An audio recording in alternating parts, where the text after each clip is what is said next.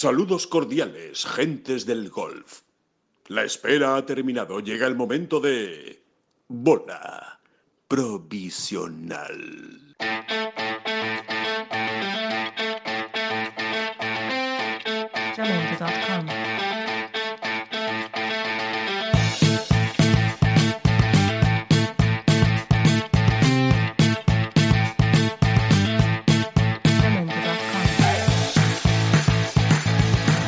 Hola, ¿qué tal? Muy buenas a todos y bienvenidos a una nueva entrega de este podcast express de confinamiento, de cuarentena, de coronavirus, como, como ustedes quieran eh, llamarle, que bueno, pues cada dos días estamos haciendo aquí en, en, la bola provisional, en este podcast de Ten Golf, que tienen una cita semanal habitualmente. Bueno, pues ahora con el coronavirus cada dos días estamos hablando con todos ustedes y hablando de golf y perfectamente y magníficamente acompañados. Eh, una vez más, eh, saludo por orden a David Durán. El primero, ¿qué tal, David? ¿Cómo estás? Hola, muy buenas. Pues, pues, pues, pues muy bien, pues muy bien. Dentro hay que, yo creo que, hay que seguir transmitiendo todos los que podamos el, el mensaje positivo, ¿no? Así que yo estoy muy, muy bien. Energía, energía positiva, como tiene que ser. Además, en semana de Máster de Augusta, eh, Semana Santa, así que, eh, bueno, eh, qué, mejor, qué mejor semana para, hablar de golf y, de diferentes cosas, ¿no? Y, y, por supuesto, también tenemos a nuestro contertulio habitual en estos Podcast Express, que es Oscar Díaz. Oscar, ¿qué tal? Muy bien, un poquito peor que David, que David se sale del mapa, yo soy un poquito más modesto, pero vamos, porque mi, mi sistema va a ralentí. Va al Bueno, pues nada, a ver si eh, a, ver si la próxima vez es al revés, que también puede, que también puede pasar. O sea que, eh, oye, tenemos hoy una invitada de, excepción, diría yo, por todo lo que nos va a poder contar, que yo creo que nos va a arrojar pues más luz que nadie sobre cuál es la situación actual en la que está el Ladies European Tour y, sobre todo qué futuro nos espera esta temporada. Seguramente ni ella, ¿no? Lo, lo pueda saber muy bien porque estamos todos en manos del bicho este que nos, que nos acompaña. Pero bueno, bueno, seguro que vamos a, poder hablar de cosas interesantes y vamos a sacar alguna que otro, algún que otro detalle en claro de lo que nos espera en este 2020. Eh, hablamos, por supuesto, de Marta Figueras Dotti. Marta, ¿qué tal? ¿Cómo estás? Bien, esa que tosía era yo, pero bien. Este, bueno, antes, antes que nada, Marta, antes que nada, y empezando por el principio, que más allá de lo que nos vayas a hablar del Ladies European Tour, creo que también eh, nos puedes hacer un, máster de, coronavirus, porque al menos eh, creemos, ¿no? Nos has contado que, has tenido la infección o que la tienes, ¿no? Ahora mismo. ¿Cómo, cómo te encuentras? ¿Qué, es lo que te ha pasado? ¿Cómo, cómo estás? Estoy mejor, eh, di positivo hace ahora 11 o 12 días, me parece que fue, y, bueno, estuve en el hospital un día porque la verdad es que mm, entré un poquito en pánico de, de los... No tenía síntomas muy fuertes, pero sí que es verdad, tenía unos síntomas moderados y sobre todo un poco la falta de oxígeno me preocupaba. Y, bueno, al final pues tenía una pequeña infección y me han dado el tratamiento este de antiviral con un antibiótico durante seis días que terminé ayer y eh, eh, estoy mejorando, o sea, claramente estoy mejorando. Ya llevo dos, vamos, mínimo 12 días, 12 días, porque yo creo, el médico cree que cuando me hice la prueba eh, igual yo ya estaba en la mitad del proceso, ¿no? Entonces, bueno, espero hacérmela la semana que viene y dar negativo y, no sé, por ejemplo, dar el plasma para la investigación. Claro.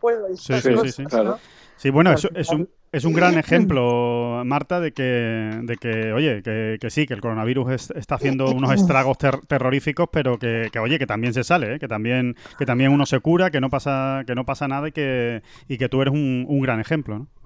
Sí, sí, se cura. Está claro que hay muchísima gente que ha salido y yo creo que hay muchísima gente asintomática. También pienso que deberíamos, eh, esperamos que el gobierno haga algo para todos aquellos que estamos saliendo y que podemos ayudar de alguna manera a todos los demás. y pienso que eso sería eh, francamente positivo, ¿no? O sea, si, yo voy a ser inmune dentro de una semana y, y puedo ofrecer mi plasma o puedo ayudar a aquellos que lo necesitan sin tener el riesgo de contagiar a nadie más, pues eh, es algo que creo que espero que estén estudiando. Pero, pero sí, se sale y, yo, gracias a Dios, desde luego he tenido síntomas leves, moderados y, estoy pasándolo y, bien. Eh, no me voy a quejar.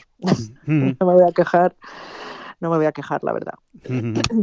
Em, eh, Marta, eh, bueno, por, por situarnos eh, un poco, yo creo, en el escenario, salvo que David y Oscar te quieran consultar alguna cosa más del coronavirus, yo creo que como tú lo estás dejando atrás, pues nosotros también lo dejamos ya, ya atrás y nos centramos un poquito más en el, en el golf. ¿qué, qué, qué, nos espera esta temporada con el, con el Ladies European Tour, más que es tu, que es tu caso? Ayer, ayer conocíamos la noticia ¿no? de que se suspendía, se cancelaba eh, otro torneo más, el Scandinavian eh, Mixed, ¿no? El, torneo de Henrik Stenson y Annika Sorenstam.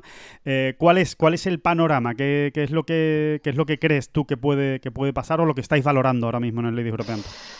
A ver, la incertidumbre es total, porque está claro que nos afecta a nivel mundial, pero no solo, es verdad que a lo mejor en Europa podremos mm, controlar, no controlarlo, pero podremos estudiar la situación de una manera más cercana, pero mira Alemania, que hace dos semanas tenía poquísimos y ahora parece que están como reviviendo todos estos casos, ¿no? y, Italia pues cuesta hasta como nosotros o peor.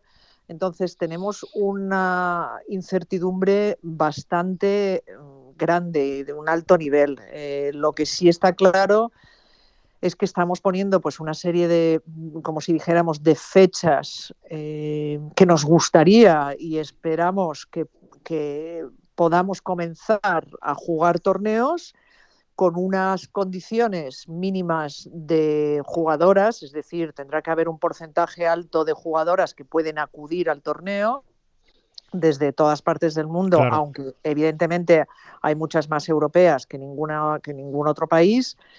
Eh, y que siempre con la seguridad de que, de que está, de que es seguro en el país, de que el gobierno nos lo permita, etcétera. Entonces, hemos empezado por ahí, ¿no? Igual, pues tener una fecha, me parece que la primera, pues igual será el 15 de junio.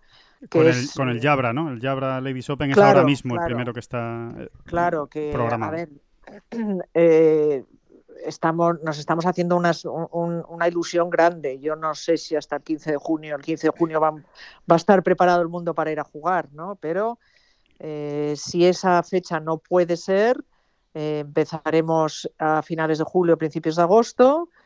Eh, si esa fecha tampoco puede ser, bueno, estamos constantemente hablando entre nosotros, el Consejo, y siempre hay la posibilidad de que, la, que el calendario pues, se cancele. ¿no? Eh, esperemos que no, esperemos que esto sea algo que, no suceda nunca, pero desde luego si llegamos a una fecha como es septiembre, mediados de septiembre, finales de septiembre, donde no se ha jugado todavía ningún torneo, por las circunstancias tremendas que estamos viviendo, pues eh, podríamos, podríamos decidir no, no jugar ningún torneo. Marta, eh, hace, hace unos días hablábamos con, estábamos charlando así como en un podcast como este con Azahara Muñoz y bueno, surgió un poco el debate, ¿no? Algunos cometimos la torpeza quizá de verlo desde el punto de vista más negativo. Me refiero a, la alianza del Ladies European Tour con el LPGA Tour. Eh, hombre, nos lamentábamos que precisamente cuando esa alianza estaba arrancando y, todos teníamos grandes expectativas y esperanzas, igual que tú, ¿no? Supongo, en esta temporada, en esta primera temporada de alianza, eh, bueno, que justo pase esto, ¿no?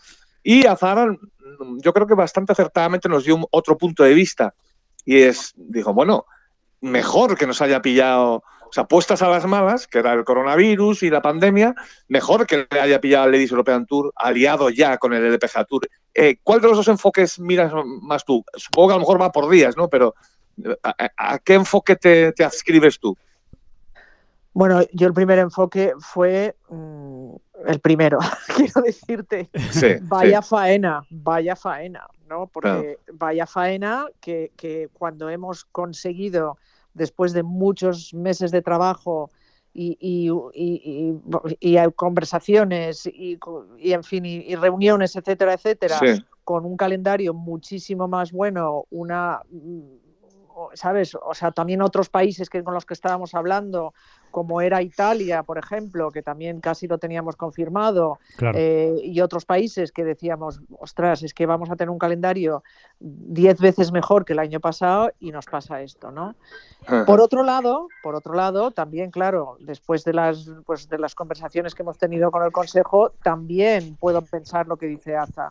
Quiero decir, gracias que todo este planteamiento ya está ejecutado del año pasado, porque si tendríamos, si tuviéramos que, que negociarlo ahora mismo, sería algo inviable, porque es que no solamente Claro. la LPGA está sufriendo, es que el European Tour es que está sufriendo muchísimo Sí.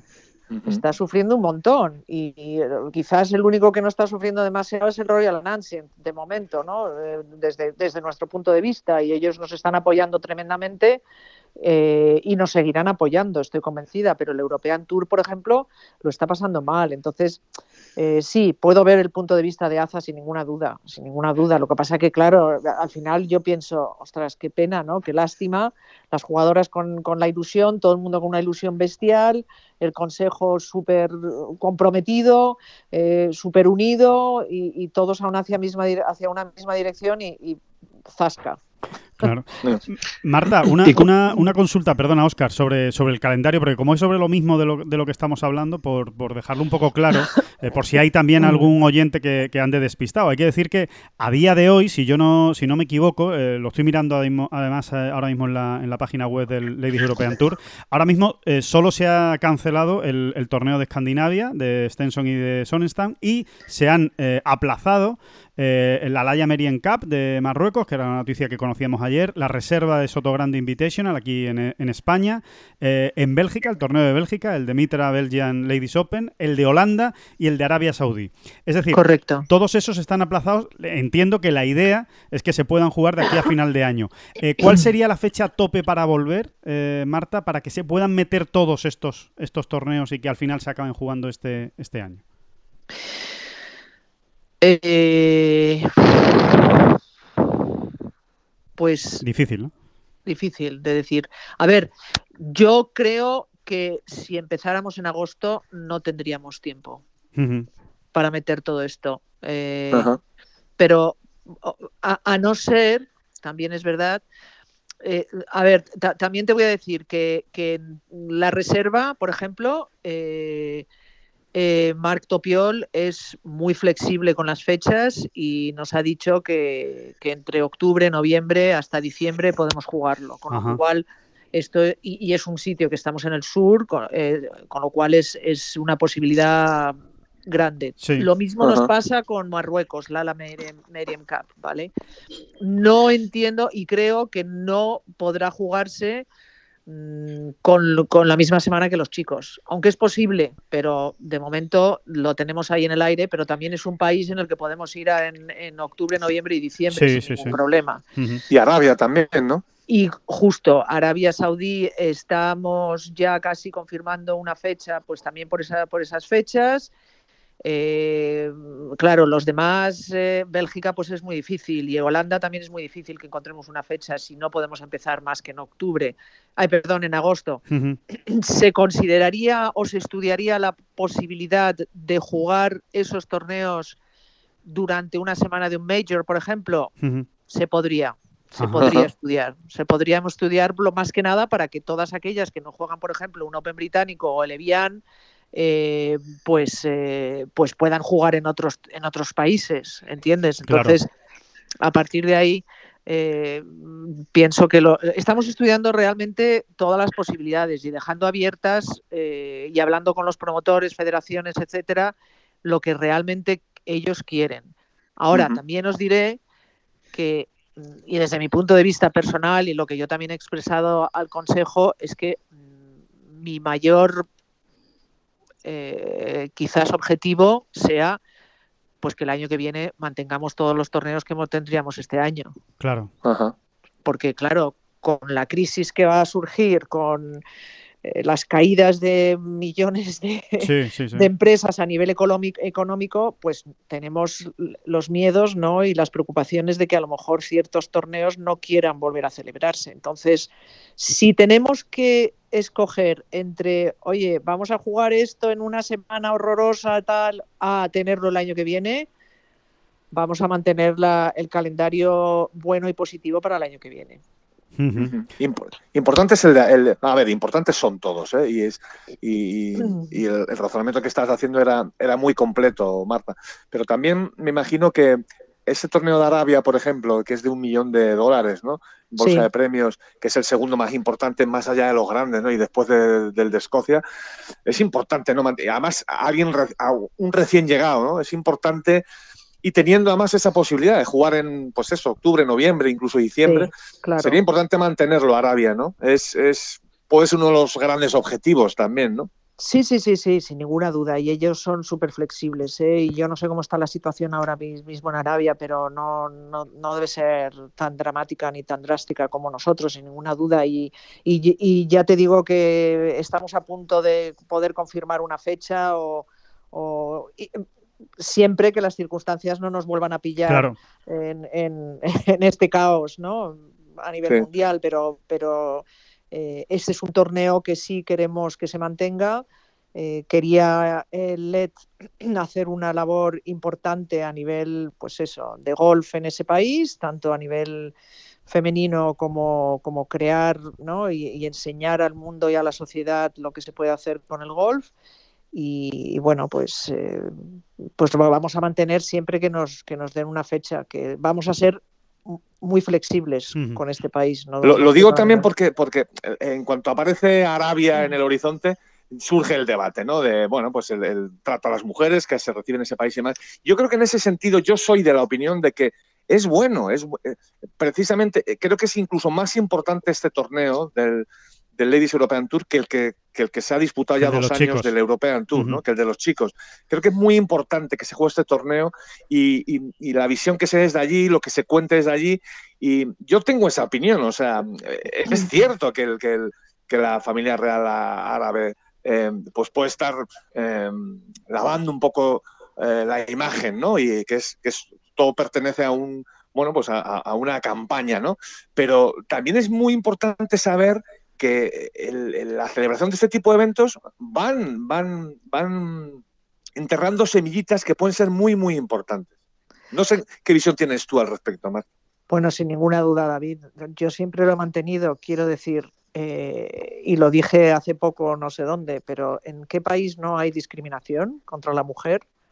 No sé, dime uno, porque yo todavía no conozco ninguno.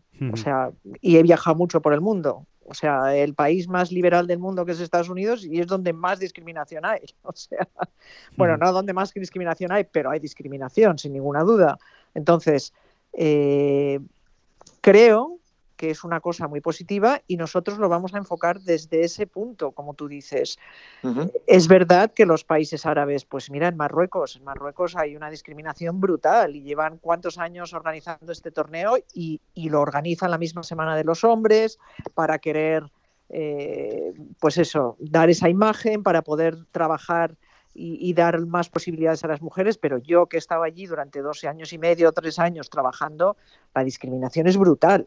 O sea, no te puedes ni imaginar la discriminación que hay de mujer, ¿no? Entonces, sí, pero que siempre es más importante trabajar desde dentro, ¿no? Claro, claro, claro, es que es más importante trabajar desde dentro. Y si nosotros como organización de golf podemos de alguna manera mm, eh, sembrar ese granito de arena para que esto empiece a surgir y que haya más eh, mujeres golfistas allí y que se empiece a practicar más el golf a nivel femenino, y ya te digo pues que la, la RNA pues también, también nos, nos están apoyando en esto y y somos conscientes de que pues habrá mucha crítica mediática, pero bueno, a mí, no, me importa. Alejandro y Oscar, perdonadme que me ponga a pesar con este tema, pero creo que es muy importante e interesante también para el oyente. Marta, cuéntanos, porque es que tú en Marruecos precisamente tienes trayectoria para aburrir.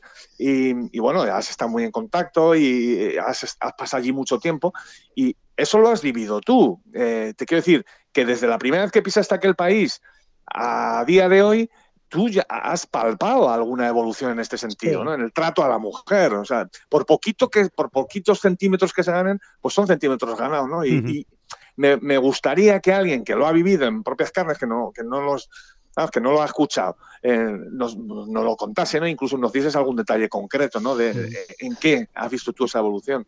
Bueno, sin ninguna duda. O sea, eh, claramente la mujer allí, cuando empecé yo a trabajar allí, había poquísimas chicas golfistas, poquísimas que jugaran, porque al final, pues es difícil, ¿no? Que, que las niñas mm, salgan a un campo de golf. Bueno, las niñas y los niños, porque te puedo contar historias de algún chaval que, vamos, caminaba cinco kilómetros para rellenar las botellas de agua para llevar a su a su casa para su madre, ¿entiendes? Pero eh, es verdad que yo intenté de alguna manera, de alguna manera y un poquitito por detrás o por debajo, que vinieran más niñas a entrenar o a las concentraciones que yo iba, iba a ver a los torneos, etcétera, etcétera. Em, pero eh, también es verdad que en estos países aquí el control lo tiene la realeza. Claro. O sea, la tiene la realeza, porque, vamos, te puedo contar historias de los torneos allí simplemente de, ¿sabes? De, que le puedas decir al príncipe, que es el presidente de la Federación Marroquí de Golf, ciertos comentarios y es que el príncipe, o sea, es capaz de meterte en la catacumba de no sé dónde y no dejarte, porque es así, porque es que es así, y es que, es que o sea, eh, eh, eh, mismamente vosotros que habéis estado alguna vez en Marruecos con los torneos, vamos, son cosas que, bueno, están muy controladas por la realeza y siempre por, por el hombre, ¿no? gracias a Dios, la prima del príncipe, que es Lala Sumaya, lleva la ATH, la Asociación de Profesionales allí, y del Trofeo Hassan, y lleva muchas cosas y yo, yo tengo, vamos, tengo una amistad enorme con ella y la verdad es que trabajamos y ella está haciendo un papel importante, pero bueno, siempre guiada por su primo que es el príncipe y el rey, ¿no? Entonces, eh, es difícil, pero sin ninguna duda mm, se está haciendo un trabajo bastante bastante importante, o sea, es bastante importante y, y yo creo que todo lo que podamos hacer en LED como eh, como lo que hice yo a lo mejor durante estos tres años a nivel individual, y, si se puede hacer con una organización en un país como Arabia Saudí o, da igual, donde sea, en Jordania el año pasado, en Dubái y en todos estos países, creo que es importante. Simplemente ya no por el tema de la mujer, pero por el tema del golf, claro. Oscar, eh, eh, ¿alguna cosilla? Sí, unas cuantas, la verdad. Em, para empezar, bueno, vuelvo al tema de, calendario, que sé que es el puzzle más complicado de, encajar. Supongo que por un lado el hecho de este acuerdo con el LPGA, pues ofrece cierta unidad de acción, aunque sabemos que el LPGA por, volumen y por peso quizá eh, bueno, pues, pues, sus prioridades están claras, que es colocar sus torneos y luego ya a ver cómo nos apañamos con el resto. Eh, yo me pregunto si, si, la reubicación de distintos torneos, ya sea por un lado los grandes del LPGA y por otro los torneos que quedan pendientes de jugar, pueden afectar incluso al Open de España. Eh, y, tener que desplazarse al Open de España un poquito para que quepan más torneos, sobre todo teniendo en cuenta que se ha llegado al acuerdo de que este Open de España sea final, el, final, el cierre de la, de la, del calendario y ahora mismo, pues de hecho, la orden de mérito es Race to Costa del Sol. Em, ¿Habéis pensado algo al respecto? Eh, sí y, no. Quiero decirte, sí va a afectar, sí va a afectar, va a afectar, porque una de las cosas que tenemos que hacer con la Race de la Costa, del Sol es jugar un mínimo y televisar un mínimo de 20 torneos. Eso para empezar. Con lo cual, y, yo no creo que vayamos a jugar 20 torneos antes del Open de España, que era la última semana de, noviembre. Vamos, creo que lo tengo clarísimo que no vamos a jugar. Entonces, estamos por eh, todavía por sentarnos con los promotores, por sentarnos con el, eh, tema de la Race de Costa del Sol y el gobierno y a ver cómo podemos, eh, pues eso, negociar otra vez este ranking. Con las televisiones también, ¿no? Con las televisiones, claro, con las televisiones. Es que al final eh, la televisión, que nosotros tenemos un contrato, pues como sabéis, con UCOM, que es alemana, y si en un momento dado ellos no pueden salir del país porque no pueden televisarlo, pues eh, va a ser complicado, ¿no? Entonces, eh, ¿Que, estarán dispuestos a moverlo un poco, pues yo me imagino que sí, que estarían dispuestos a moverlo, porque si es para el bien de todos, es para el bien del Open de España y es para el bien de la Costa del Sol, estoy convencida de que sí. Ahora también, claro, vamos a estar eh, jugando con pues, pues con menos jugadoras, porque el tiempo de jugarlo en diciembre pues ya, ya cierra muchas puertas a algunas jugadoras, etcétera, etcétera. Entonces hay muchos factores que tendremos que considerar, pero eh, yo creo que nuestro principal objetivo, o bueno, nuestra principal preocupación ahora es eh, qué torneos realmente y qué promotores y qué patrocinadores quieren posponer los torneos a este año, después de, para estar seguros, agosto, y cuáles prefieren esperar hasta el año que viene. Claro. ¿Entiendes? Entonces, a partir de ahí, a partir de ahí y viendo cómo se desarrolla el mes de bueno, este de abril, que ya sabemos que se va a desarrollar fatal de momento, y el mes de mayo, no solamente aquí, pero en Europa, pues empezaremos a, considerar el poder jugar en algunos países en, a mitades de junio. Empezar en esa fecha que queremos, que nos gustaría estar, pues eso, a mitades de junio. Marta, entiendo, entiendo que la clave o una de las principales claves es lo que pasa en el Reino Unido, ¿no? Porque es la bolsa de jugadoras, es la bolsa de jugadoras más grande que tiene el LED, ¿no? No, no, está claro, pero es que mira lo que está pasando en el Reino Unido. Por eso, por eso pregunto, que me imagino que será el país que más preocupa, ¿no? Al, Ladies European Tour, ¿no? Desde el punto de vista de las jugadoras. Sí, a ver, también es verdad que es uno de los pocos países ah, ahora mismo en los que pueden salir personas. Sí que es verdad que tienes que tener la nacionalidad, pero hay vuelos a, Inglaterra, entonces, y que hay más libertad de movimiento, cosa que aquí no hay o, en muchos países, pero al final tenemos que, o sea, no hemos determinado el porcentaje o, no tengo el conocimiento exacto del porcentaje de jugadoras que tendrían que acudir a algún torneo, pero vamos, tendría que ser entre el 75 y el 80% de todas las jugadoras que puedan salir de sus países para acudir al país de donde se celebra el torneo. Y ahí eh, estaríamos entonces dispuestos o considerando la, la organización del torneo, porque si no podemos tener más que el 50%, pues, pues no es justo, no es justo. está claro, está claro que aquí hay que tener un plan B, C, D y E diseñados para obrar con, mucha eh, con mucha rapidez de reflejos cuando llegue el momento, porque es que ahora es, es, absurdo, si no sabemos qué países van a estar, qué no, cuáles no van a estar, quiénes van a tener cerradas las fronteras, quiénes no. Pero por eso hay que tener, supongo que es lo que estáis haciendo todos, ¿no? Pues varios planes eh, de acción, ¿no? Más o menos diseñados para luego obrar en consecuencia de alguno de ellos. Es que, no es que no podemos tomar ninguna decisión de ningún torneo. Es que no podemos tomar ninguna decisión ni del Open británico.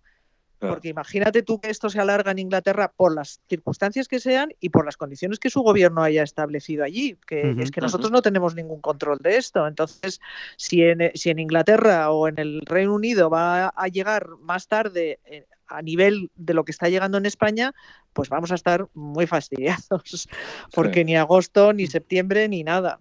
Claro. Eh, ¿Entiendes? Entonces, claro, no, eh, eh, como tú has dicho, David, tenemos que estar como, como preparados para salir de la meta, ¿no? Salir del, del, del comienzo de la carrera en cualquier momento y, que las jugadoras también lo estén, ¿sabes? Pero, pero tenemos que tomar decisiones, desgraciadamente, cada semana. Claro. Pues a lo mejor nos llega otra decisión de otro promotor, oye, mira, no, seguro que no, ¿no? O sea, lo de la reserva, a mí ya me llamaron en enero. a, finales de enero, principios de febrero ya tenían sus preocupaciones. Lo vieron claro. Claro, me dijo, le dije, calma, que oye, que no estamos hasta mayo. No, no, no, no, yo ya no lo quiero hacer en mayo. Entonces, claro, hay gente que, tiene mucha preocupación, es verdad, porque, oye, si no pueden jugar el Pro si la gente no viaja. Eh, en cambio, por ejemplo, mm, en Marruecos, que también hablé con la princesa hace dos semanas, dijo, mira, a mí es que me da igual que haya Pro o que no haya Pro O sea, lo que sí queremos es que se jueguen los chicos y las chicas a la vez, o sea, preferentemente, obviamente, que se jugaran los dos puntos, ¿no? Sí. sí. Pero nos importa igual, no, no es que nos importa que no vengan los amateurs, que no vengan lo que... No nos importa, queremos que se jueguen a la vez. Pero al final también me dijo, es que es una decisión del príncipe y como el príncipe va a tomar la decisión la semana pasada que la tomó, pues y, y allí que la tomó, no, no se juega.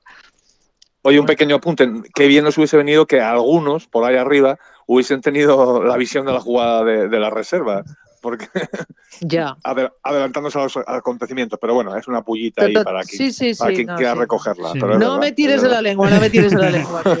No, no, sí, sin ninguna duda es así. eh, Tienes toda razón, David. O sea que, que Sí, es un buen y, no, y y- y solo estoy hablando de España, ¿eh? no solo No, estoy no. hablando de España, Hombre, obviamente. claro. Todos, todos. Aunque es lo que más nos toca y evidentemente, ¿no? Pero, pero es Mira, curioso. Tendríamos que haber hecho como las coreanas. No son tan buenas en golf, pues algo, algo, buena, algo bueno están haciendo las Corea, eh, Corea del Sur. Pues teníamos que haber copiado a Corea del Sur desde hace ya dos meses. Sí. Exactamente. Dos meses y medio, pero Sí, sí, nada. totalmente. Eh, Oscar, eh, creo que tenías Sí, ahí varias estamos- preguntas y dime. Estamos centrando el discurso en, en la, parte organizativa, que creo que es lo básico, evidentemente, o sea, las eh, los circuitos y los patrocinadores. Sobre los patrocinadores te quiero preguntar, eh, bueno, ¿cómo, ¿cómo va? Supongo que, que ya habréis pulsado a la mayoría de los patrocinadores que de, de las pruebas que quedan en el calendario y alguna idea os habrán dado. No sé si con tanta eh, contundencia o claridad como la reserva o, no. Y luego, por otro lado, también me quiero acordar de las jugadoras. ¿Qué, os cuentan las jugadoras o las jugadoras con las que has podido hablar? Eh, bueno, respecto a los patrocinadores, como tú dices, mm, hay algunos que, eh, pues eso, que están preocupados, bastante preocupados y que, y que quieren, pues, es- protegerse, quieren realmente proteger sus espaldas y, saber, sabes, yo creo que también hay un tema aquí que yo lo puedo entender, aunque sea negativo para nosotros de, de pensar en un país, a lo mejor de decir, oye, estoy organizando un torneo y estoy invirtiendo medio millón de euros cuando la gente se nos está muriendo alrededor. Claro, claro, sí, sí, Sí. sí. Eso, eso pasa también con el circuito europeo, incluso con el PGA Tour. El circuito americano también ha tomado la decisión de cancelar muchos torneos porque hay muchos patrocinadores que le han dicho, pero vamos a ver, si yo, es que yo soy una aseguradora, ¿cómo voy a organizar un torneo y, y voy a poner 8 millones de dólares cuando, cuando está pasando lo que está pasando? ¿no? Exactamente. Entonces, claro, ahí se tienen que cubrir las espaldas que yo lo puedo entender. O sea, eh, es verdad que hasta, pues eso, hasta ahora ha habido pocos que hayan dicho, oye, mm, se cancela hasta el año que viene. Bueno, ya te digo, el de Italia, que ni siquiera se anunció porque ya empezó en Italia muy, muy duro y Sí. ni, ni se anunció, pero de momento estamos estamos bastante ahí on hold con los patrocinadores y, y gracias a Dios, ¿no? Pero me imagino y, esper- y, y sabemos que alguno de ellos pasará lo que nos está lo que te estoy diciendo ahora mismo. Oye, mira, yo es que en mi país no puedo organizar un torneo ahora mismo porque se, hemos tenido, pues como aquí, 13.000 13.000 muertes y es que no, no, no me parece correcto mm, dirigir este, este dinero ahora mismo a un torneo de- deportivo, ¿no? Entonces, habrá que asumirlo. Por eso tenemos que estar un poco pendientes de lo que vaya pasando en los próximos mes y medio, dos, porque es algo comprensible y que tendremos que respetar y que yo creo que las jugadoras entenderán. Y, Ujú. y- y hablando de las jugadoras, eh, bueno, yo creo que hay, la verdad es que mm, están siendo comprensibles como nosotros, lo están se lo están, lo están viviendo con frustración algunas y con mucha resignación. Eh, Habrá alguna situación complicada también, ¿no, Marta? Porque vamos a ver que, que las jugadoras del Ladies European Tour no son ni del, ni los chicos del PGA Tour, ni del European Tour, ni las chicas del LPGA. Es decir, que no van, eh, no se forran de dinero, ni, ni van No, no, sobradas es- económicamente. o sea que, Estoy convencida, sí, sí, estoy convencida y sé que hay, que hay situaciones difíciles de muchas de las jugadoras que a lo mejor, pues eso, tienen que estar cogiéndose un trabajo ahora mismo y, y porque no saben ni si van a poder jugar y ni si jugarán, aunque puedan, porque oye, Ujú. pasarse un año sin, sin jugar, ¿no? Eh, es verdad que el tour nosotros, bueno, pues, pues yo sé que la iniciativa del, del PGA Tour en, en Estados Unidos es donar, no sé,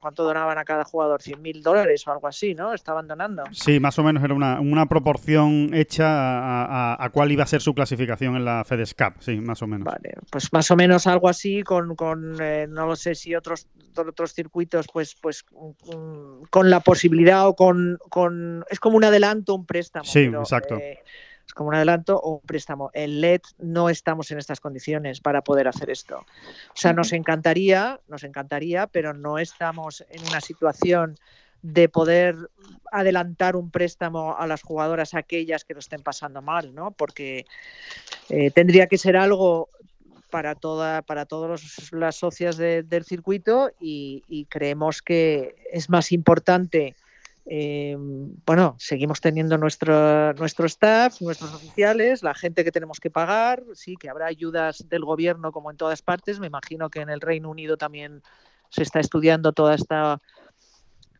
eh, estas ayudas del gobierno, pero, pero no estamos en una situación de hacer eso. Entonces, lo único que estamos haciendo es comunicándoles, hablando con ellas o mandando emails cada semana o cada dos semanas y contándoles lo que realmente está está sucediendo y que tengan paciencia porque es que está fuera de nuestro control. Oye, Marta, haciendo un ejercicio tratando de ir más allá en el tiempo, eh, Hemos superado ya la pandemia, ¿vale? La hemos superado ya. Em, me gustaría que nos contases, bueno, primero que nos resumieses en un minuto para que, para, pues, por ejemplo, todo el oyente que, quiera ponerse al día, que nos resumieses muy, muy rápidamente, eh, telegráficamente, en qué, consiste ahora mismo la alianza con el LPGA Tour, con, uh, con Michael One, todas las conversaciones que han mantenido con él, todo, bueno, y ¿Y cuál es la última fase? De, que yo creo que es lo mollar. ¿A dónde quieres tú llegar? ¿Dónde ves tú el Ladies European Tour o esa alianza dentro, vamos a poner, de, no sé, cinco años? ¿Dónde está la última fase de esa alianza? ¿Y qué, nos va a traer? Eh, ¿Qué cosas sabrosas nos va a traer, Marta? Eh, por ejemplo, y seguramente voy a hacer una estupidez muy, muy grande, ¿eh? pero por ejemplo, ¿nos traerá la posibilidad de que podamos ver pues, a las mejores coreanas, norteamericanas, no sé, en algún torneo en Europa, jugando en España, jugando un... o, eso, o, estoy mezclando asuntos. No, no estás mezclando asuntos. A ver, eh, la alianza que nosotros tenemos ahora mismo es bastante simple. Eh, para, bueno, o para simplificarla, vamos, eh, es, una alianza que tenemos con, el con la LPGA principalmente. Sí. Sí. Eh, se ha unido a la ayuda también el European Tour y la Royal Ancient, es decir, somos cuatro, organizaciones eh, de golf a nivel mundial en las cuales nos dan ayuda tanto económica como logística, eh, de apoyo, de torneos, de organización, etcétera, etcétera, ¿vale? Esto tiene una duración inicial de tres años. Eh, y en tres años, si todas, todas las partes eh, están contentas y funciona, pues eh, se volvería a firmar otro acuerdo durante otros tres años. Es bastante simple. te quiero decir, el, el, LED sigue con sus empleados. Eh, sigue con sus oficiales, eh, nos vamos a ayudar mutuamente tanto del European Tour como del LPGA. Quiero decirte, algunos oficiales y, gente irán allí para trabajar conjuntamente y aprender más. Eh, tendremos a lo mejor oficiales o gente de la LPGA que vengan y nos ayuden en ciertas cosas. Vamos, es, como una unión de, cuatro empresas, ¿no? y eso también cuenta la promoción del golf femenino con la, Royal Ancient, que es un aspecto muy importante. Eh, ¿Cómo veo esto en el futuro?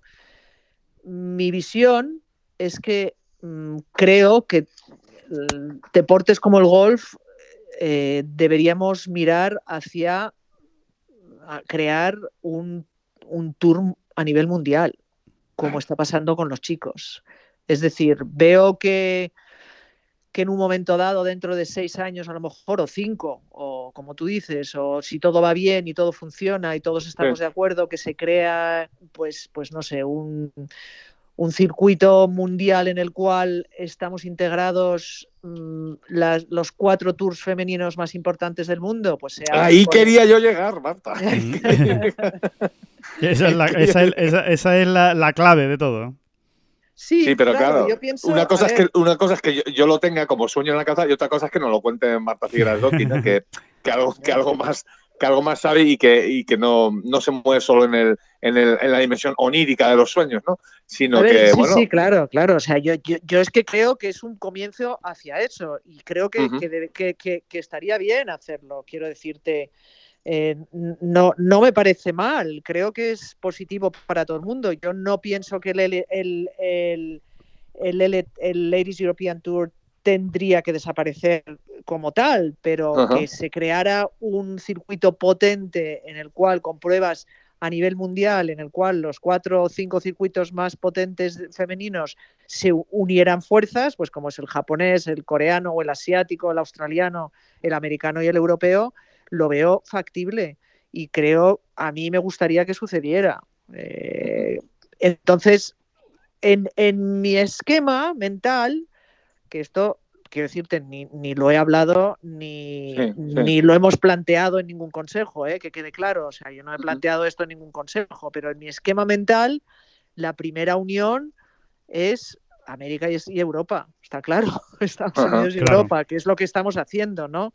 Eh, eh, una unión del LPGA con, con el European Tour y perdón con el LED, European Tour, la Royal Announcing, que somos muy muy potentes y poco a poco a lo mejor, oye, ya sabemos que el LPGA tiene una oficina en Asia y tienen tienen cinco o seis o ocho torneos al año.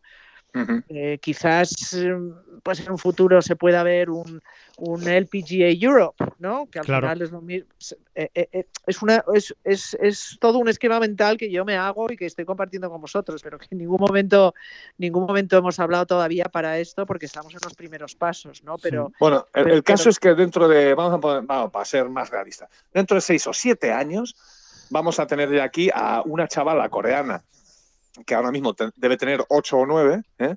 pero que para entonces será ya número uno del mundo, ¿vale? Con, con 18. Seguramente.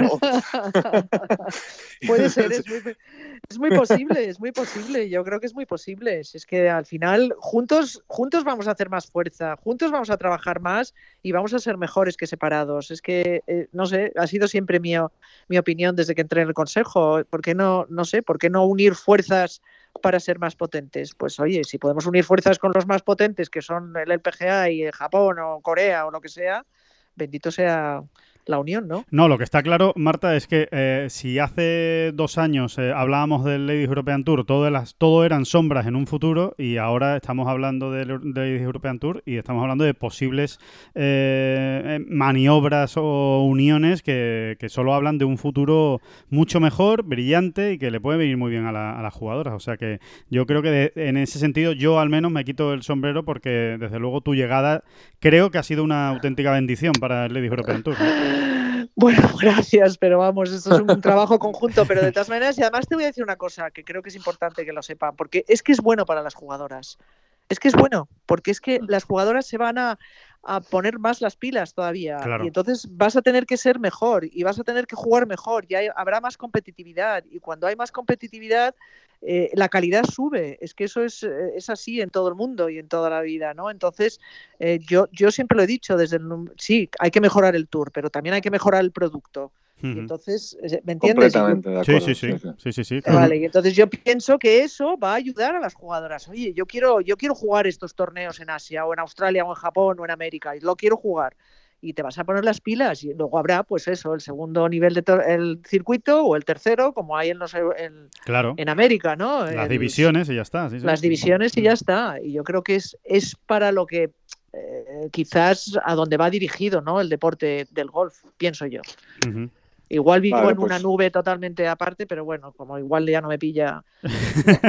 No, no, no, desde, luego es lo, es lo más es lo más lógico. Eh, yo- Bueno, yo- entonces estamos autorizados, ¿eh? autorizados para algo más que soñar en un Open de España 2026-2027 con varias top ten mundiales. Yo ya me siento, me siento autorizado, Marta, lo yo, siento. te, do- yo te doy autorización para soñar para todo, porque yo, yo sueño con todo, luego igual me pegan otro zasca, pero me da igual. di que sí, di que sí, que, soñ- que soñar es gratis. Y además hay argumentos para soñar en, en eso, en esas cosas. Oscar, perdona.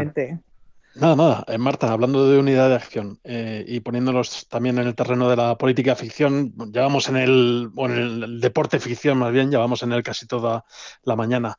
Eh, en caso de que haya movimiento y movimiento negativo eh, con la, con la Ryder Cup eh, y decidan posponerlo a 2000, al año que viene, por ejemplo, Ajá. Supongo que serás una de las primeras que recibe una llamada de, de los responsables del circuito europeo, ¿no? Sobre todo de Keith Pelly. Sí. Pero no, no estamos considerando moverlo, ¿eh? Nuestro, el nuestro. Vale, o sea, pasará un poco como con en 2002-2003, después de 2001, o sea, jugar dos ediciones seguidas, a lo mejor. Eh, Desde luego no se ha planteado ahora mismo, y, te lo digo porque es algo que lo, de lo, que sí hemos hablado, eh, trasladar al siguiente año. Tampoco veo yo tantísimo problema en que se jueguen el mismo año la Ryder y la Solheim, la verdad. y, no, y, no, se plantea, o sea, es que de, momento habíamos dicho que no, que no era una posibilidad ahora mismo. Mm, quizás, la verdad, tampoco hablamos de las de las razones y tal, pero, pero se habló más que nada, eh, pues no sé, por lo de la, la, Solheim, la posibilidad de la Solheim en España en el 23, y etcétera, etcétera, y y mm, creo que fue uno de los temas que, surgió y, no se ha planteado de, de momento trasladar la Solheim del 21 al 22, no.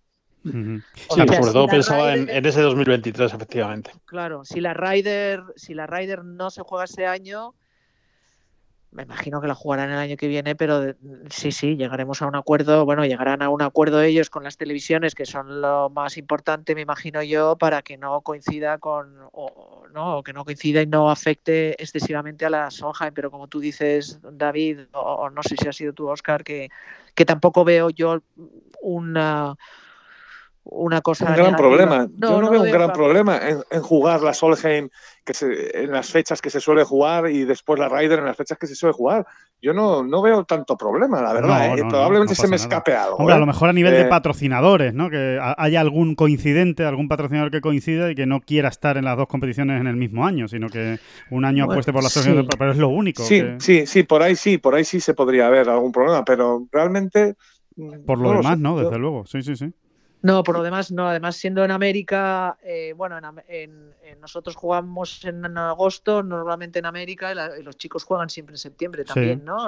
con lo cual, sí, no lo sé, habría a lo mejor pues Rolex o algunos patrocinadores estos comunes que, que lo hacen, pero eh, chicos, esperemos que para septiembre se pueda jugar. Hombre, lo que, lo que está claro, Marta y Oscar y David, es que la Ryder, en este caso la PGA de América y el European Tour, están 100% eh, eh, en la convicción de que se va a jugar. O sea, tenemos que tener, yo creo que el coronavirus hasta las cejas para que la Ryder Cup no se juegue, porque es que ni se ha tocado, ni se ha hablado de, pasarlo al año que viene. Eh, se han cambiado todos los majors, el, Open incluso se, se, cancela y la Ryder no hay quien la, no hay quien la toque. O sea que desde luego la, obsesión es porque se juegue, vamos.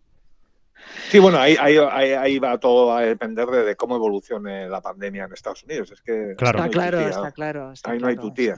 Es que lo de, Estados Unidos es un drama y puede ser un drama mayor todavía, pero bueno. ¿Te, preocupa, Marta, que toda esta, eh, no solo el, hecho de la propia crisis del coronavirus, sino la crisis que va a venir después del coronavirus, ¿no? Lo que estábamos hablando, ¿no? De la crisis económica y, cómo va a afectar esto a las grandes empresas y a los patrocinadores. Eh, ¿Te preocupa que esto pueda afectar de algún modo a la Solheim 2023 eh, en España? ¿O, eso está más que hablado, más que, más que atado y, no hay ningún problema ni marcha atrás? Pues me preocupa tremendamente. Claro.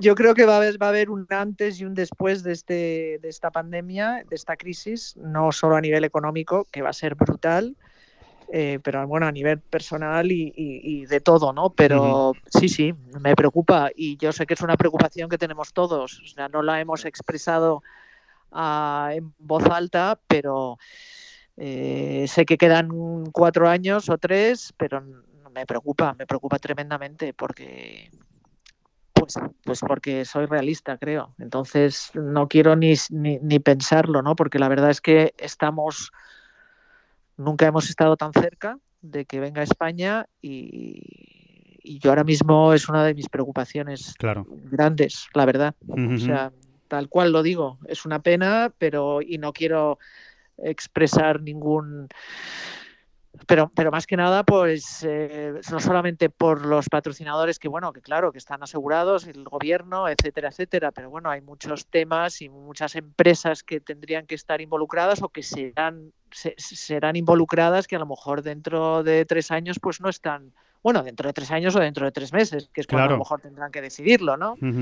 Eh, y, no solamente hablamos de los campos, pero de empresas que se involucran y, que tienen que estar subcontratadas y que a lo mejor ahora pues no tienen ese presupuesto porque habrán sufrido tremendamente durante la pandemia. Entonces es, sí, sí, es preocupante. Es preocupante y es una lástima. A mí me daría muchísima pena que esto no sucediera. Claro, bueno, confiemos, confiemos y seamos, seamos positivos y optimistas de que, de que hombre, que, queda mucho, queda también mucho, mucho tiempo para que eh, todos estos patrocinadores, empresas e incluso instituciones públicas, que también es importante, eh, se puedan recuperar de aquí al, 23 para seguir con el compromiso. ¿no? Sí, sí, está claro, está claro. Lo hacemos para que pase. Sí, sí. En, ese sentido, una, una, simple curiosidad. Se ha hablado mucho de la suspensión del, del, Open Championship, que yo creo que nos ha dejado todos un poco helados. Yo creo que, que, ha sorprendido, ¿no? Que tan pronto se haya tomado esa decisión. Parece que todo está detrás de un, de un seguro que tenía, que tenía firmado el, el Royal Ancien eh, y que precisamente pues eh, lo va a poder cobrar, ¿no? Al, hecho de no, o va a poder pagar a los, eh, a los patrocinadores que tenía que pagar porque no se, porque no se celebre. Eh, en el caso del British femenino, ¿hay algo parecido? Eh, ¿Hay algún seguro también que, pueda estar detrás de una decisión precipitada de que se cancele el torneo? Eh, no te puedo contestar con, certeza porque no lo sé. pero vamos, mi intuición y después de haber mm, pasado durante un par de años mm, leyendo contratos de temas, estoy casi convencida, casi convencida de que lo tienen que tener, porque siempre la organización de torneos tienen eh, unos seguros de, pues eso, fuerzas mayores, etcétera, etcétera, que tienen que cubrir en caso de, de esto, ¿no? Y yo creo que obviamente el, el Women's British Open es un torneo organizado, como tú dices, por la Royal and Ancient y que tienen que tener seguros de todo tipo. Hombre, es verdad que el nuestro es a finales de agosto y que confiamos en que en que para entonces el Reino Unido y, Escocia y todos pues se lleguen, ¿no? Pero pero estoy, a ver, no, no, te lo puedo asegurar con certeza, pero estoy casi, estoy casi convencida de que lo tienen, sí. ¿Cómo, cómo os ha dejado, David, Oscar, la, la decisión del Open? A, a mí me ha decepcionado, sí, eh, de entrada me ha decepcionado mucho, la verdad. O sea, como... me, ha, me, ha, tumbado, me ha tumbado, la verdad. No me lo esperaba, no esperaba que fuera una reacción tan, tan rápida y tan radical. exactamente, exactamente. No, eh, tiene que haber ahí, pues, bueno, pues, eh, la, o sea, la trastienda de esa decisión, pues tiene que ser muy compleja, ¿no? Pero así de entrada, eh, yo lo veo desde un punto de vista más literario, si queréis. Yo tengo al Open Championship y a, incluso a quien lo organiza, pues como un poco como quilla del barco del golf, incluso mundial, ¿no? Eh, solo por la leyenda, aunque sea, ¿no? Por el peso de la historia, ¿no? Por ser la cuna. Sí, por ser la cuna. Creo que, hombre, creo que todo eso tiene que pesar en este tipo de decisiones, más de lo que me da la sensación de que, ha pesado, ¿no? Eh, y, hombre, si estamos todos tratando de ser positivos, de mirar hacia adelante y demás, y que de buenas a primeras, digamos, ¿no? Aunque ya digo que esto ha tenido que ser algo muy meditado, ¿no? Y que más complejo de lo que a lo mejor parece, pero no sé, me, ha, decepcionado. Realmente demasiado, administrativo, ¿no? Da, la sensación que. Sí, eso es. El, comunicado.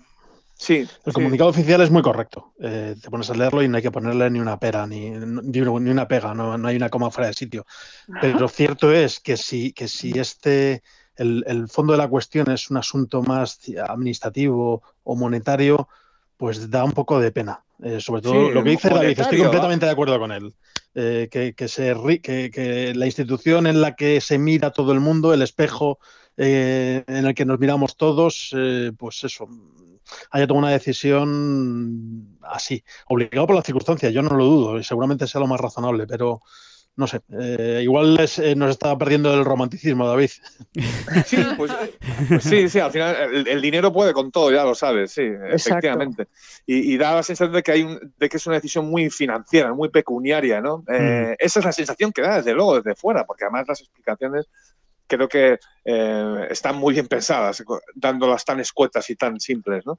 Eh, y bueno, es eso, ¿no? Eh, quizá es ver la vida con cierta ingenuidad, pero a mí, desde luego, soy de los que piensan de que hay el peso de la leyenda y de la historia tiene que estar ahí, tiene, tiene, que, tiene que demostrarse. Es como si papá, cuando, cuando, tú, cuando eres un niño pequeño y tu padre te falla, ¿no? Y dices, pero, pero si mi padre es un pringao, Entonces es un, no sé, la, decepción que te llevas es muy, es muy honda, ¿no? Porque te ha fallado papá y yo creo que, que, el padre del golf es el padre del golf y todos sabemos quién es, quién es y dónde está, Totalmente. Yo creo que, yo creo que ha tenido, como tú dices, eh, que influir mucho algún tema económico o, ¿sabes?, temas burocráticos que a lo mejor han tenido que tomar la decisión antes de lo previsto, pues por yo que sé, a lo mejor como tú dices, por temas de, del seguro, burocráticos o, económicos, ¿no? Porque a lo mejor sí esperaban, pues, pues no sé, algo así, porque eh, todo lo que decís tiene mucho sentido y la verdad es que es una lástima, es una lástima. No sé, yo creo que va a pesar en el historial del Open Championship. Cuando dentro de muchos años se vea que en el 2020 no se jugó eh, y que a lo mejor otros sí se jugaron, ¿no? Cuando uno vea los cuadros de estos en Wikipedia, ¿no? O en, un, o en una sí, o en cualquier página histórica de golf y, se vea que el US Open se jugó, que el, vacío que, el, que el PGA se jugó, que, el Masters se jugó y que el British no se jugó porque, eh, eh, no sé, yo creo que, va a pesar como una mancha en, el historial. A quien le importe o no, pues eh, no sé, a mí sí me importa, pero bueno, ya, digo, ¿no? Em, muy bien. Eh, oye, eh, si os parece, para ir a, ir acabando, no sé si tenéis alguna cosa más de calendario, queréis comentar alguna cosa más de, jugadoras. Eh, a mí sí me, sí me gustaría terminar o, seguir con una, con una batallita, Marta. Yo quiero que nos cuentes una, una batallita, si puede ser. Yo tengo mucha curiosidad que me cuentes algo de aquella semana mágica, absoluta, en Hawái, ganando un torneo del, del LPGA Tour. Que nos cuentes algo de lo que pasó, de lo que pasó esa semana, de cómo fue, de cómo llegaste allí eh, de, no sé, alguna curiosidad, alguna anécdota, algo que, nos haga sentir a nosotros lo que, lo que tú pudiste sentir allí con esa victoria absolutamente histórica y pionera para, el golf español. Pues mira, de entrada creo que jugué siete hoyos de práctica solamente. ah, muy bien. Eso, para empezar. O sea, ya llegas a Hawái con días de antelación porque dices, bueno, te vas a Hawái, paraíso monumental, que es un paraíso, la verdad, es una maravilla y, empezó a diluviar y aquello no paraba de diluviar que, o sea, yo no sé si llegué el, sábado anterior o el viernes anterior y es que no nos dejaban salir a jugar la vuelta de práctica porque es que estaba inundado el campo, era brutal. Y me parece que uno de los días que nos dejaron salir, pues, pues no sé, los nueve primeros había dos hoyos cerrados, un viento de ese, ¿sabes? Brutal. En fin, eh, eso ya empezó la semanita. Dantesco. sí, bueno, empiezas dantesca y dices, empiezas a preocuparte, ya el lunes ya empiezas a preocuparte y dices, ostras, pero ¿qué voy a hacer? Que es que, a ver, yo conocía el campo, pero pero porque habíamos jugado años anteriores, pero de todas maneras empiezas a comerte la olla y a decirte qué horror, voy a, no estoy preparada porque no estoy preparada, porque no puedo jugar, porque no me conozco la velocidad de los greens, porque tal no hacíamos más que, pues eso, pegar bolas cuando podíamos, que nos dejaban, sí, eso sí. Alguna, algunas tardes andábamos el campo porque no podíamos jugarlo, ya te lo digo, y, al final, bueno, poco a poco, pues como que me fui relajando, ¿no? Y, yo entonces había empezado hace poco a trabajar con un, un, de, un eh, psicólogo deportivo que se llamaba se llama David Wright, que, hablaba con él todo el tiempo porque el agobio de este de qué voy a hacer, que no conozco. Bueno, estamos, eh, se ha perdido la comunicación con Marta, pero eh, la estamos intentando recuperar. Bueno, pues eh, ya digo, estamos tratando de recuperar esa, esa, comunicación. Parece que ya sí, que ya, que ya ha vuelto y que volvemos a escuchar a, los tres, a Marta, a David y a, y a, Oscar. Marta, nos estabas contando precisamente, bueno, ese, esa semana, esas conversaciones, ¿no? Con tu, con tu coach, eh, con tu psicólogo, eh, en esa semana dura de Hawái, ¿no? Cuando ganaste en el 94, recordemos, en el PGA. Exactamente, sí. Y bueno, pues eso decía que la verdad empecé a relajarme más y a centrarme en aquellas cosas que podía controlar, que desde luego el viento ni la lluvia eran. Claro. Y me pasé básicamente, pues eso, todos los días haciendo un poco de, sí, ejercicio físico. Disfruté de Hawái, salíamos a cenar, hacíamos otras actividades eh, entrenábamos cuando podíamos, que fue un poco, y, salí a jugar el jueves, pues eh, sin ninguna expectativa. Ah, yo creo que aquello fue una de las claves que tuve durante toda la semana, porque como no había entrenado, había jugado el campo nueve hoyos y las condiciones eran durísimas, pues eh, salí sin ningún tipo de expectativas. Y la verdad que me mantuve así casi toda la semana. Eh, nunca iba de líder, nunca salí de líder. El último día tampoco. Eh, y bueno, estuve sí, claro, al final te pones un poco nerviosa en los últimos hoyos, pero, pero me acuerdo de haberme mantenido con mucha tranquilidad mental, eh, enfocándome en todo aquello que podía yo controlar. Eh, jugué muy bien al golf, eso es cierto. Nunca me había gustado el viento, pero lo cierto es que siempre he ganado mis torneos en sitios de viento. Curioso.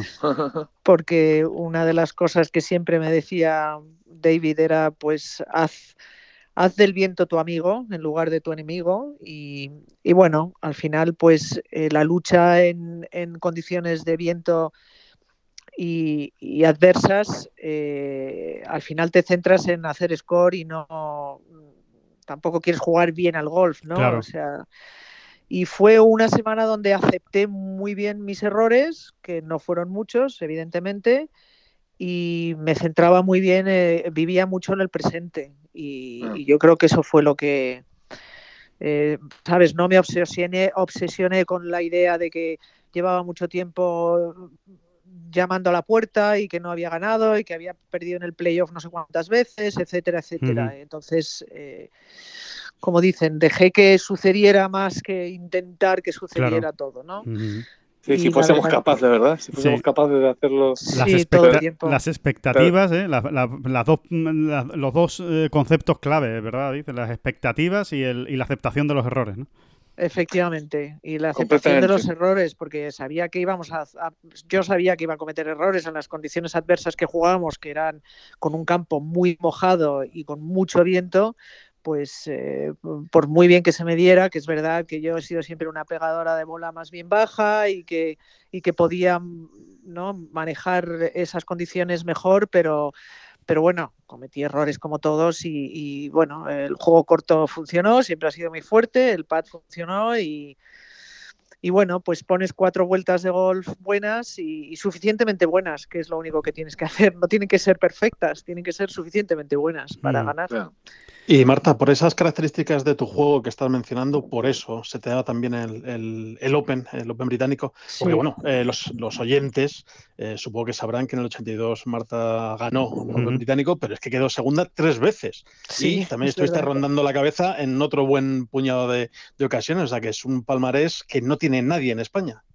Sí, la verdad es que sí. La verdad es que no bueno, nadie, eh, perdón. Eh, vamos, a, vamos a meter a Seb en la frase, perdón, Sí, sí, sí, sí, desde luego, desde luego. Hay muchos que no tienen. Pero, pero, pero la verdad es que, bueno, a mí es que me encanta jugar en las islas, eso primero. O sea, me apasiona lo del golf en, en el Reino Unido y en Escocia, en Irlanda, me apasionaba. Es como que, no sé, habré sido habré sido de Escocia en una vida pasada, pero, pero creo que es un juego que tienes que desarrollar y, que efectivamente no tienes que jugar el golpe perfecto ni, ni buscas el, el, ¿no? el golf perfecto en ningún momento. Entonces eh, tienes que ser creativa y tienes que ser productiva. ¿no? Y, y, siempre me ha gustado, pero, pero sí es verdad que siempre he pegado o, tenía mucha facilidad de pegar la bola baja y que eh, esos, esos campos me apasionaban, ¿no? me, me inspiraban, francamente.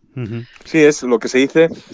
el, el que es un poco de perogrullo, pero es ahí en Escocia y en, determinadas condiciones juegas al juego del golf, que es en cada golpe estás jugando al juego del golf, que es exacto. Eh, es que me demanda el golpe, ¿no? Que, y no, no tanto ese ir un poco, bueno, tengo la distancia, venga, en diño. No, es jugar al juego del golf es contar con los contornos, con las dunitas, con el para arriba, para abajo, con el viento. sí, sí, eh, es, es, es, brutal. Yo me acuerdo cuando iba con las jugadoras del equipo nacional que en uno de los, de los Open británicos, bueno, de los amateurs, del, del amateur británico que se jugaba en North Berwick, en, en, Escocia, y uno de estos, un campo maravilloso, y uno de estos vendavales, y me llevaba a Zara, a Belén, a María Hernández, a todas estas y en el T del 1 siempre había el susodicho este, el starter Ujú. fantástico escocés que lleva ahí toda la vida y que, que me veía todas las jugadoras españolas, las veía antes de salir haciendo los aprochitos con el Sand y con el, ¿no? con el 58 y el Sí. 56. Y entonces un día me viene y me dice, me hace así con el dedo y me dice, ¿eres tú la entrenadora? Digo, sí, sí, no. Digo, sí, ya sé lo que me vas a decir, pero bueno, dímelo. me dice, ¿pero qué hacen tus chicas en ese acento maravilloso escocés? ¿Qué hacen tus chicas con el sand todo el tiempo? Deja el sand en, en, la- en el hotel y que saquen un, un, un hierro ochito así pequeñito, rodadito. Digo, no, sí, ya lo sé, sí, ya lo sé. Pero, pero al final aprendes, eres creativa, desarrollas unas habilidades que, que hay mucha gente que ya no desarrolla, porque, es- ¿sabes? Tanto trackman, tanta tecno- tecnología, Sí, tanta hierba sí. perfecta, tanto agua, que tienes que pegar golpes perfectos y, y- y no. Allí, pues, eh, pues eso es. Aprendes a jugar a golf. Aprendes a jugar a golf. ¿Cómo, cómo nos gustan los links aquí en este, en este podcast y, y en Ten Golf en, en especial? La verdad es que eh, encanta, siempre, sí, siempre sí. que podemos, siempre que podemos, hablamos de ellos porque, bueno, de hecho, David hasta cada, en cada podcast que hacemos eh, recomienda a la gente que utilice Google Earth para ver los, los links de las costas escocesas, inglesas e irlandesas, que son, que son una auténtica, una auténtica maravilla. Bueno, pues bien. Estamos, estamos aquí ya, eh, bueno, sobrepasados de, de sobra de, de tiempo, de nuestro tiempo habitual, porque la verdad es que la charla merecía la pena. Eh, David, Oscar, no sé si tenéis alguna algún apunte más que, que realizar, alguna cosilla más que le queráis plantear a, a Marta o vamos despidiendo. Bueno, Pues aparte de darle las gracias, eh, a ver, David, que creo que tenía algo pendiente. Sí, sí. No, no, no, no, no, no, no, no, no, no. Simplemente echarle un piropillo a, a Marta, ¿no? Que, que es una, que es una gran guerrera, que lo ha demostrado, sobre todo en los, en los últimos tiempos, donde no le han venido muy bien dadas en algunos aspectos, bueno, fundamentalmente de salud, como ya todos conocéis, ¿no? Ujú. Y, y, bueno, pues que, que verla siempre ahí, que me la he encontrado, que tampoco es que nos veamos tantos, pero siempre hay torneos donde nos vemos y demás. Siempre sonriente y con el mismo semblante, con lo que le ha venido, y encima ahora con el coronavirus, Sí, que por, sí, sí. supuesto, que por supuesto le ha tocado, pues. Y nada, andando, es- y que es- andando el campo, una mochila, con, siguiendo a las jugadoras, siempre, siempre. exactamente, siempre exactamente. Que, que- que es de esa gente que la ves y te, y te transmite directamente energía positiva, que, que luego no son tantos los que hay de estos. Y, y nada, que es, que es un placer por eso. La, la culpa de que no me veas tanto es tuya, ¿eh? Que lo sepas. Sí, sí, también. Ahí te voy a lanzar la pullita esa de que no venís tanto a los torneos femeninos. Pero, bueno. Pero a- además de eso te doy la, te doy las gracias por todo. Bueno, ese, te- ese tema, pues, Marta, ese, Marta, ese tema lo vamos a dejar para otro podcast. Venga, vale, vale, vale, vale. Lo vamos a dejar para otro podcast, cuando queráis. O- No, y me defenderé, me defenderé con, con uñas y dientes. Lo sé, lo sé, lo sé que te Oscar, ¿alguna cosilla? Me sumo, me sumo al piropo. Creo que David lo ha resumido Gracias. perfectamente. Voy a aprovecharme de, de su, de su buena capacidad de síntesis eh, para no añadir nada más. Así que, Marta, bueno, las pocas veces o las veces que nos hemos cruzado siempre nos has tratado de maravilla y confío en que sean muchas más. Ujú. Y vosotros, vosotros a mí, ¿eh? aunque no vengáis tanto a los torneos, pero me tratáis siempre de maravilla. Los- os lo agradezco, agradezco a todos y, y- y ánimo, ánimo con, con esto que va- vamos a salir y vamos a volver a, a los campos de golf, seguro. Claro que sí, ahí Sí, queda, ahí queda el, el mensaje. Bueno, Marta, que muchísimas gracias, que un placer enorme, que pronto volveremos a hablar y seguiremos discutiendo sobre por dónde va a ir esto del Ladies European Tour este, este año y a ver si el bicho nos deja, nos deja atrás. Muchísimas gracias por estar con nosotros Genial. en este, en este podcast y gracias también, por supuesto, a David y a, y a Oscar por estar con, con nosotros. Un abrazo a todos. Un abrazo y cuidaros. Gracias. Un abrazo.